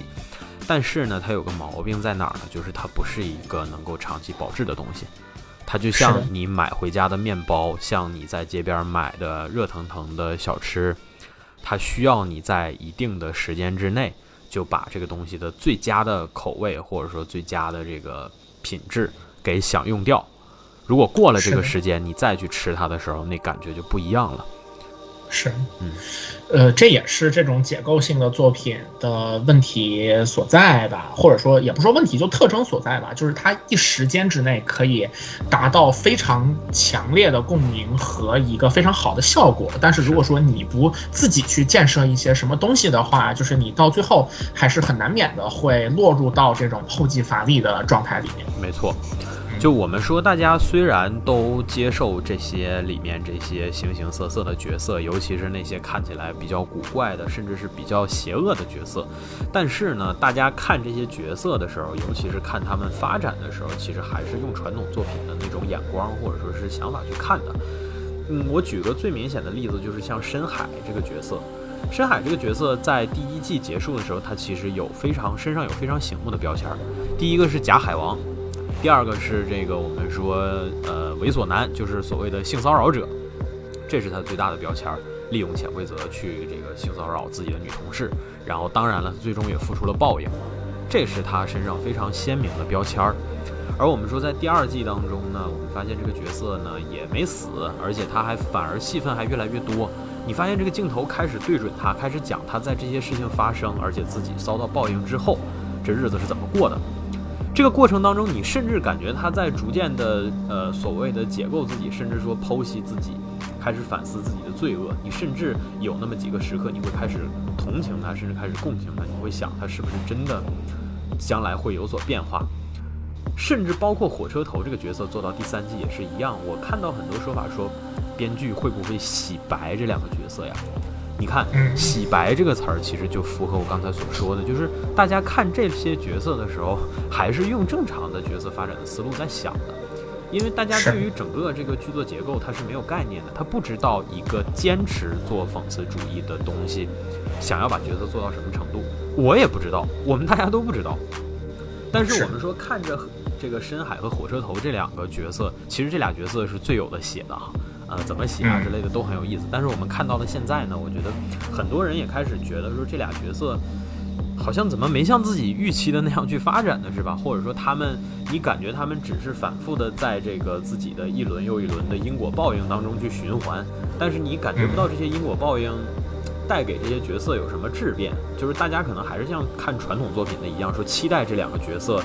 所谓的你都活下来了，你是不是找个什么机会改过自新，或者说你在某个时刻发生一些观念上的根本的变化，甚至于说你做一些以死谢罪的事情来帮助团队或者之类。其实大家在期待的是这样的情节，但是我们说看下来，我们发现这两个角色好像也没有往这个方向去走的意思。那么他们接下来又会走向什么样的节点？我觉得这些其实都是。我们说这种特别明显的标签化角色，想要长期的存续下去，要面临的一个挑战。嗯嗯，是的，是的。呃，其实说到这个，然后我觉得我们可以展开来去聊一些第二、第三季的这个呃，就是它的情节和问题一类的东西了。说实话，我在看完第二季跟第三季之后，我的反应就都是有点懵，然后或多或少有一种哎，就是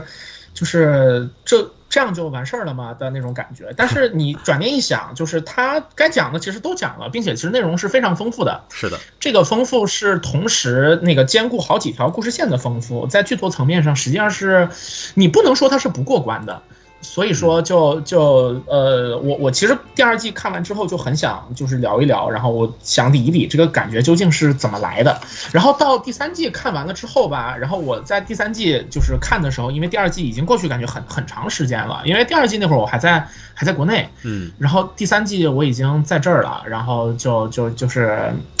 情节也不太记得了嘛，然后我把第二季比较快速的过了一遍，结果过了一遍之后，我发现感觉又比一开始要好了，因为就是我我发现他讲的东西确实还是挺多的，就包括关于点灯人什么的这些部分，然后我就在想说他这个问题究竟出在哪儿呢？就仅仅是讽刺主义吗？然后 我后来想了一下，就是说，呃，这个戏确实有他比较就是自己的问题，那就是他在做讽刺性质的东西的时候都非常的漂亮，并且可以整很多好活出来，但是在真正把这个故事去延续下去。去的时候，很多时候它确实是乏力的。它有一个非常明确的体现，就是说，呃，解构是以就是对于现有架构的这个。呃，是对现有架构的伤害，这是一个非常就是不用说的东西嘛，对吧？因为你在拆这个东西嘛，但你拆多了之后呢，它这个框架就一定会不稳定。它怎么体现的呢？就是一个非常直观的展现。刚才 AC 说了，在第一季的时候，我们这个 Seven 这个七人组是有一个非常全的配置的，有一个人不见了，那就有一个人来补位。那我们知道，就是点灯人那个退出了嘛，然后星光就上来补位了。然后第一季的时候还是有这个七个人的阵容的，到第三季的时候已经只剩两三个了。是的，并且我们想一想，就是就是这些人很多，就是前面的这些人下场的方式都是以死亡的方式。就是就是极少就少数是社会性死亡，然后多数是生理性死亡。呃，在第一季那个 Madeline 直接被那个被就是祖国人就是把脑袋轰穿了之后，第二季 Edgar 出现了，你就你就发现说，哎，好像有一个人来去给给你收场的。然后在第二季第三季就是死亡到来的如此频繁的时候，你就不由得去担心说，那到最后的结果不是没有人收场吗，那结果就是到第二就是第三。第第二季、第三季，你就能看到人越来越少，嗯很多东西你都你你你以一个非常决绝的方式去解决了之后，到最后 vote 或者说政府对这些事情的应对就是一个完全的烂摊子。你看到就是有能力的人都已经要么郁郁不得志，然后要么被干掉了。是的，那到最后，就是这个剧当中能用的角色，都不是说这些位置上的具体职位的人，而是说这个剧能用的角色就已经越来越少了。那他必然面对的一个情况就是，呃，他可以做的文章也越来越少了。那你看第二季的、第三季的，就是是。就是应对方法都是我把就是之前的 Seven 的人，或者说新加入 Seven 的人弄出来。第二季有 Stormfront，还有点灯人，对吧？第三季就是最主要就是士兵男孩的，以及开始在自己人，也就是 Butcher 的身上去去去动手脚，就是让他开始拥有抗抗力的这种这种超能力。而且就一开始说这个对健康没有任何影响，到后面果不其然，这个事儿对健康大有影响。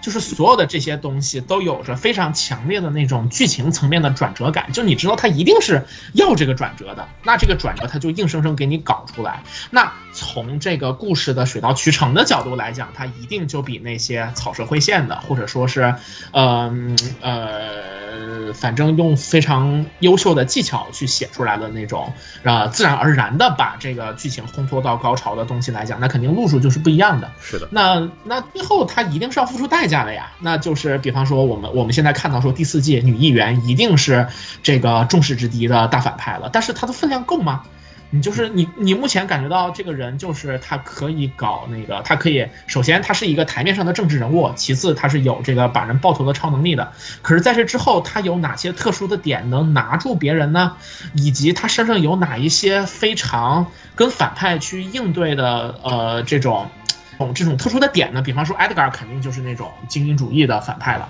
然后祖国人就是那种就是只想要别人喜欢自己的那种，就是热衷于出风头的反派，而比方说 Stormfront 就是那种纯粹的邪恶的种族主义的，并且对于现代的传媒呃系统了解的非常透彻的反派。那你说这个女议员她是什么呢？她身上的那种可以供你解构的点是什么呢？好像你想不太出来，他只是一个呃被扶上位的反派，因为别的反派都已经爆头了爆头，然后蹲监的蹲监狱了。没错，这是他后面一定要面对的一个问题，就是你拆的非常猛了之后，你最终拆无可拆了，那他就一定会面对这样的问题。所以说，然后呃呃，对，这是一个比较大的问题。然后第二季当中还有另外的一些，就是你能感觉到说，祖国人已经开始就是不再变得那么对全局有非常强的掌控性了。这个实际上也是祖国人人气开始变高的，就是这么一个过程，因为他逐渐从之前的那个音质的、可怕的、绝对力量的一个代表，然后变成了现在大家眼中的祖宝。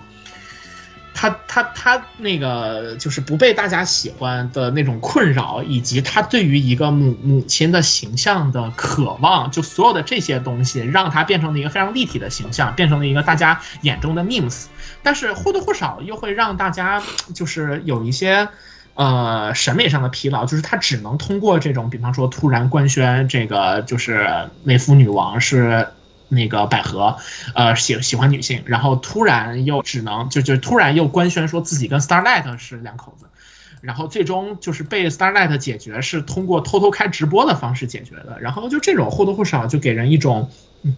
嗯，西方的创作者对于整个的社会体制当中的这些呃生活看得太重了，就是这种公共领域的生活，这种作为 celebrity 作为一个名人的这个东西，似乎是这些超级英雄的一切，就是你只需要做这一点就可以牢牢的把祖国人拿住，他只能通过这样的方式去。延续情节，去书写接下来的这种情节，你就能感觉得到说啊，这个可能是西方社会本位的叙事目前的桎梏所在，就是他都是从这些方向去去动这个心思的。对于这个世界究竟会，呃，或者说一个强力的角色究竟会，呃，这个这种强力会把大家胁迫到什么样的一个程度？可能毕竟还是缺乏对于东方世界生活的这种认知啊，对不对？你比方说祖国人这么有权利，他万一给你说这个这个 The Boys 复个红马，那他们不是完蛋了？是的，没错，对你在这些方向上，就是能够感觉得到说，嗯，它还是有自己的局限性所在的。那那个它体现就会体现为第三季我们所说的这种没有人可以用了，以及第二季中断的，大家都说第二季就中间你其实看的有点乏味。就是第一集跟最后一集比较爽，最后一集大家三个人一块儿给那个 Stormfront 一顿胖揍，这些部分，然后就是好像把大家的口味又调动起来了。就中间那段时间，大家其实是被强烈的刺激搞到有一些电子阳痿了。是的，呃，我觉得就是其实刚才提到祖国人这个事儿哈，也可以算是我第一点说的那个标签化角色，嗯、他要一直 这样苟下去的一个最大的问题吧。因为祖国人其实也是这些角色当中被吐槽的最多的。嗯，第一季、第二季其实都还好，因为他给你的感觉就是在不停的把祖国人的这些侧面往出翻，这个阶段观众是接受的。但是就是不可否认的是，绝大多数人看这部剧的时候，潜意识里头最期待的东西之一，就是看祖国人什么时候能够爆发，能够大开杀戒。我还记得在第二季他刚刚口碑翻车的时候，有拍过一小段儿，对，那是一段幻象。当时呢，把这个幻象剪到预告片里头，大家都疯了，觉得祖国人终于大开杀戒了，这么快吗？是，结果你看到剧里面，你发现哦，原来是个假的。然后呢，第三季的这个预告片当中呢，又开始不停的暗示祖国人这一季一定会彻底的崩坏，然后包括说这个你看到很多桥段啊，因为第三季的预告尺度也很大，你看到一个桥段就是士兵男孩在疯狂的捶地面上的一个人，捶到自己的盾牌上面全是血。这个时候呢，你也会在想，这是不是他跟阿祖美国密探行为。对，就你在想他会不会是跟阿祖干起来了呢？但是结果又发现也不是，就是这一季祖国人依然是崩到了最最后才彻底的爆发，而且他的这个所谓的爆发，事实上我觉得也不算是这一季当中最大的一个喜剧高潮，因为祖国人这一季最终爆发又被梅芙女王给压下去了。所以你就发现，这样反复的隔靴搔痒的感觉呢，就会让你开始质疑说，他们到底什么时候弄死祖国人呀？而且尤其第三季核心的目的就是干死祖国人，包括士兵男孩引进来也是为了要干死祖国人。结果最后你发现祖国人依然是带着自己的儿子走掉了，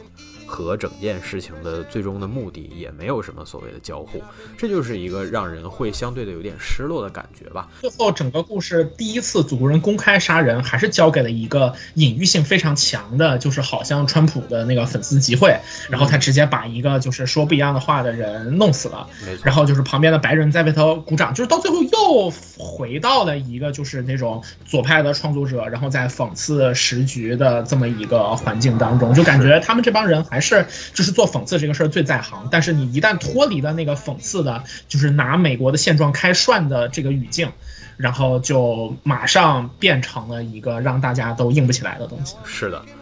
而且事实上就是我觉得第三季的故事节奏上的问题也尤其的明显吧。高开低走这件事儿，其实以前也说过，第二季就稍微的有这么点儿感觉，但是第二季的问题在于它其中有一些你觉得比较拖缓的部分，它是相对平均的分在每一集当中的。所以你就还相对的可以接受，毕竟它也只是把原来那种特别密集的紧张刺激给平分成了比普通美剧的节奏还稍微爽一点的感觉。但是在第三季当中，尤其是最后一集，我觉得最后一集当中很多的情节很明显是在硬凹了，尤其是他们打起来的那个部分，我不知道这里面是受限于预算还是怎么样哈。其实整个打的过程并不是很爽。或者说没有大家对，就是说大家终于期待到这么一个大家都最终决定开干了，就完事儿了吗？没错，而且就是他打的也不够精彩，因为我不得不说，就是尤其是士兵男孩梅芙和这个呃祖国人这三个本来应该是呃在这部当中负责这个所谓打得爽的担当的人，实际上也并没有很爽，他们之间的这种互殴更类似于街头械斗的那样的感觉，而且最关键的问题在于这一段剪辑的节奏非常的奇怪，就经常很多地方没有很顺利的符合我们说常规观众，呃，这种就是对于节奏的那个适性的那样的剪辑，反而是就是经常怎么说呢？最后这个就是也是它相当于是五五个六个人，就是就是在战斗，这已经是就是在这个剧当中规模最大的一次了。但是怎么说，它最终的拉的程度，就是我觉得比《捍卫者联盟》最后一集 和《复仇者联盟四》的这个最后的战斗还要拉。是的，是的，就那些最起码还能把通过一些美术技巧什么的给你抬上去。这一段最后简直是就是运镜也极其的混乱，然后呃整场的所有角色的调度你都觉得跟不上，就是这俩人吱吱巴巴的时候，明明其他几个人是他的伙伴或者说队友，你不知道那些人在干嘛，而且他们明明也没有都捉襟见肘或者分身乏术，但是呢他们他们在那儿傻站着干嘛呢？对吧？我这一点来讲，我觉得尤其你如果跟第二集相比，第二集当中的最后一集，其实第二季最后一集的高潮其实也是错位的。就是第二季最后一集，我们现在回想一下，它整场整整个过程当中最高潮在哪儿？在于三个女选手互这个三个女选手围殴这个风暴前线，Stormfront 对对，围殴风暴这一段是打的最爽的，而且你就是基本上看到这儿的时候，大家都燃起来了，因为前面花了那么多集的篇幅来铺垫、来渲染这个风暴这个角色到底有多恶心、多欠揍，所以最后打到这儿真的很爽。但是我们说看到最后，你发现最后一集真正意义上的最后的战斗，反而应该是这个呃祖国人和这个呃 Ryan，就是说那个 Ryan 和风暴对峙的这一段，其实反而应该是最后的战斗。所以它其实又相当于形成了一个高潮的错位，因为这一集最高潮的地方在影片的前半部分，那它整个后半部分做的那些处理啊什么的，其实相对的也慢下来了。但是这一季的最后一集的高潮还够爽，而我们说第三季的最后一集其实没有太爽的部分，主创甚至加了特意给喜美子加了一段打戏，去打那些沃特的士兵啊之类的。就是这一段确实是极尽暴力的去 去试图还想要把这个感觉抬上去，但是问题就在于说这一段能比他前面拿着两个 dildo 去打人的时候那个感觉更爽，其实也做不到了。所以说我觉得就是能看得出来，我觉得有一些很多很明显的失衡的问题了。再有就是为什么我会提喜美子这段打戏呢？其实它涉及到一个刺激阈值的问题。就我们说前面说到这个人和那一段说血腥暴力啊之类的这些东西，就人对这些东西的接受也是有限度的，或者说看多了之后也没有觉得非常的新鲜了。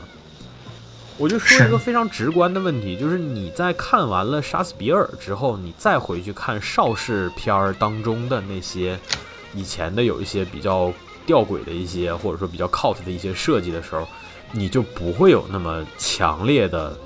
呃不适感了。真的，就是能整个杀死比尔都看下来的人，他对于暴力镜头或者说暴力表现的这个接受程度是直接阶梯式上升的。所以说，我觉得观众的审美疲劳也不仅仅是我们前面说的那些情节啊之类，就是那些也包括在内，包括这些视觉上直观的东西也好，或者说包括甚至包括他使用的各式各样的音乐，这些东西都在不停的把观众的这个刺激阈值给抬高。但这个阈值一旦上去了，它就下不来了。你接下来还要极尽所能的去想象各种各样的桥段，各种各样的表现手法。对，就我们就这么说，就是超人大开杀戒这件事儿，目前来讲，我不信你还能比无敌小子最后一集拍的更可怕。所以祖国人后面的表现还蛮让我担心的，就是你如果纯暴力、纯这个刺激的、纯暴力性质的刺激做不到的时候，那你就得用变态了嘛，对吧？你还得玩的多变态啊！你能变态过热锅上的马眼吗？就是，我觉得就是这个非常典型的，就是就是他斗级那个 hero gasm，然后就是之前在宣传的时候，大家也打了非常高那什么，实际上一看，就是真就是也不说怎么样吧，他的那个程度其实对比那个第一季，就是一开头那个 Hughie 悄悄的潜入进了那个呃就是。火车头他们也在的那个呃银趴，其实尺度上没有特别大的区别。是的，是的，是的，没错。就是，但是事实上，就是这一集《Heroism》这一集，他前期宣传的时候用了特别夸张的方式啊，就是主创们也都说啊，配合着说，我看完这集之后，我下巴都掉了，然后说什么我们拍这集拍的导演演员都受不了了。还有的说什么这个就是，甚至官方自己也发啊，说，呃，他们用的宣传话术是说这一集当中包含大量的各种各样的具体的就是性场面的描述，描述的很详细，然后说这一集不适合任何人。的讲，就是说，对，不适合任何人观看。呃对对，就你就在想说这得是多恐怖，或者说多这个海天盛宴的场景，结果你看下来，你发现也就不过如此，甚至于还没有第一集和第一季的第一集当中的那些场面尺度要大。所以说，我觉得就是雷声大雨点小也好，或者你说它这个噱头就是这个过度营销也好吧，啊，总而言之，我觉得这些可能某种程度上来讲吧，反馈出的是主创的一种。你要说它皮呢，皮的有点不是不合时宜；你要说它黔驴技穷呢，好像还有点冤枉它。毕竟你也不知道下一季还能有什么活儿，对吧？所以说，我觉得这些东西可能潜移默化的影响的是整个作品的调性。我现在在想的是，这个有的时候，我我以前其实是想不开这件事，我以前是特别舍不得这种就是很惊艳的作品就这么直接结束的。但是，包括之前跟喵晨有的时候聊天也说，就是喵晨说有的时候这个东西你该退场的时候你就退，别等到所谓老而不死是为贼的那一天。这个事儿其实我就在做这这一点的时候哈，我就在想啥呢？我就在想跟黑袍差不多同期播的《伞学院》。《伞学院》这部剧的主创前几天采访的时候确认了，接下来要做的第四季就是最终季了。他也说，他说自己当年给这个呃 Netflix 卖这部剧的时候做的就是四季的剧本，他做的是一个预期哈，虽然不是四季都写出来，但他说差不多就是这四季的故事就把这个整个这个剧做完，我不会再往下做。不会再往下做的意思就是我只做四季，不管这个剧接下来有多高的播放量，有多高的人气，不管大家粉丝哭着喊着求我续，但我可能只会写四季。伞学院的这四季已经做的比漫画还长了，漫画的主要的就分了三卷，而且伞伞学院现在也基本上算是脱离出来漫画了，自己就是另起炉灶，开启新的方向，跟黑袍的处境其实是一样伞的。学院的那个结构感觉是一个框架很明显的，就是它这个事儿就是一个有头有尾的事儿。是的，伞学院好玩的其实也就在这儿，就是我每一季讲的都是差不多就是这个时空危机啊，但是我的舞台是非常固定的，我的剧本也是固定的，就这几个角色翻来覆去的调个儿去演，我这当中啊怎么推向这个结果的过程是在不停的变的，我倾尽脑洞去写的是我的这个过程。呃，黑袍呢也很明显，我的核心就是讽刺主义，我讽刺一切啊，我怼天怼地，趴地上操地球，躺地上操宇宙。那么我在这个过程当中啊，我能编出各种各样的碎片化的东西来这个刺激你啊，来来来屌你。那么 我整个这个调性就是这个样子啊。我这当中涉及的一些具体的情节啊什么的呢，那可能有一些可能跟原作是一样的啊。我为啥会把定调这个事儿又放在这儿呢？是因为我看完了第三，我在刚看第二看完第二季和第三季开始的时候，我很有信心，我觉得这个剧肯定是不会往原作的方向去走。但是第三季的最后一集又让我有点不放心了，为啥呢？就是这个我们也不怕剧透了哈，听这期节目呢，就是第三季的最后一集呢，Butcher 被医生告知说他只最多只能活十八个月。嗯，这个意味着啥呢？意味着有可能会往原作去走。原作最后，Butcher 是被修一给杀掉了，而他是自己一心想死，所以他骗嗯修一说自己把他爸妈给杀了，然后修一生气了，直接拿这个铁钉把他给捅了个对穿啊，直接结束了他这条罪恶的生命。因为原作当中，Butcher 是带着一个惊天大阴谋的，就是他想要用化学武器消灭这个世界上所有有超级英雄因子的人。嗯 但是他做这些事儿的时候呢，他其实自己根源上也没有想明白，他想的是这个事儿我要么就成，要么被阻止。如果被阻止，如果是被修一阻止，那么我认了，就让他把我杀了吧。嗯所以说，就是这个动机其实也还好，但是这段在原作当中是相当泄气的，因为原作当中的 Butcher 比我们现在看到的影视的版本要更加的混账。他在实行这个阴谋的过程当中，受到了自己队友的阻拦，然后为此他把母乳、喜美子和法国佬都给杀掉了。所以说，就就是对吧就就就是你你哎想想，你能你能接受啥呀？你能接受现在的这个影视当中的布什做出这样的事儿吗？不能。但是他快要死了，一个快要死的人，他酝酿出一个类似的阴谋呢，是有可能的。所以我现在有点担心，我担心接下来可能要往这个方向走，而且结合前一段时间出来的新闻，说这个 Black Noir 就是玄色这个角色可能没有直接下线，他在下一季也许会以一个新的姿态登场。